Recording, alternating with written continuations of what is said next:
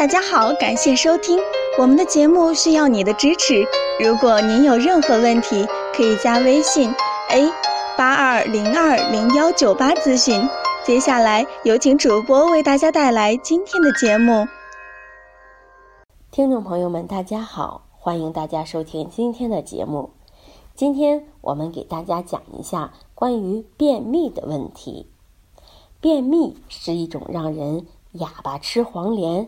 有苦说不出的肠胃症状，多数便秘的朋友都是暗自着急，默默的忍受。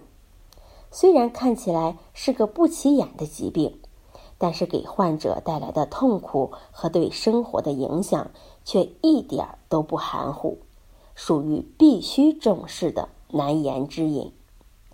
曾经遇到过一个患者，他就因为一开始觉得。便秘不是什么大毛病，而且自己还能忍受，所以一直没有去治疗。后来发现越来越严重，直到有一次在大便的时候发现了便血，这才引起重视。然后我给他做了一番检查，发现他因为便秘时间太久，已经引发了直肠炎。得知结果，他后悔不已。无奈之下，只得做手术治疗。这个例子就是对便秘不够重视，最后引发大问题的典型代表。所以，大家如果有这种便秘的问题，应该给予足够的重视，以免造成更严重的疾患。一般的中医认为，便秘的类型有很多，但总体不外是虚实两大类。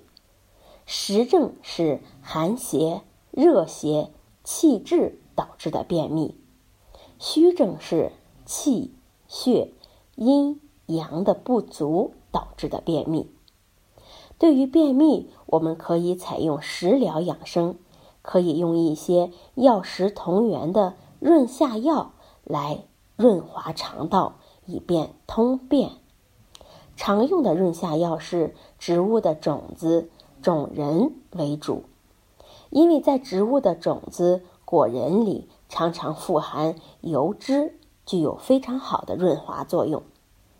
如果是发生临时的状况，急于改善便秘，还可以用上芝麻香油、花生油、葵花籽油，乃至大豆色拉油等。现代医学常用的开塞露也是采用油脂润肠的原理。从肛门外用，以临时救急，解决便秘的问题。好，这就是我们今天的话题，欢迎大家关注、评论和点赞，谢谢大家。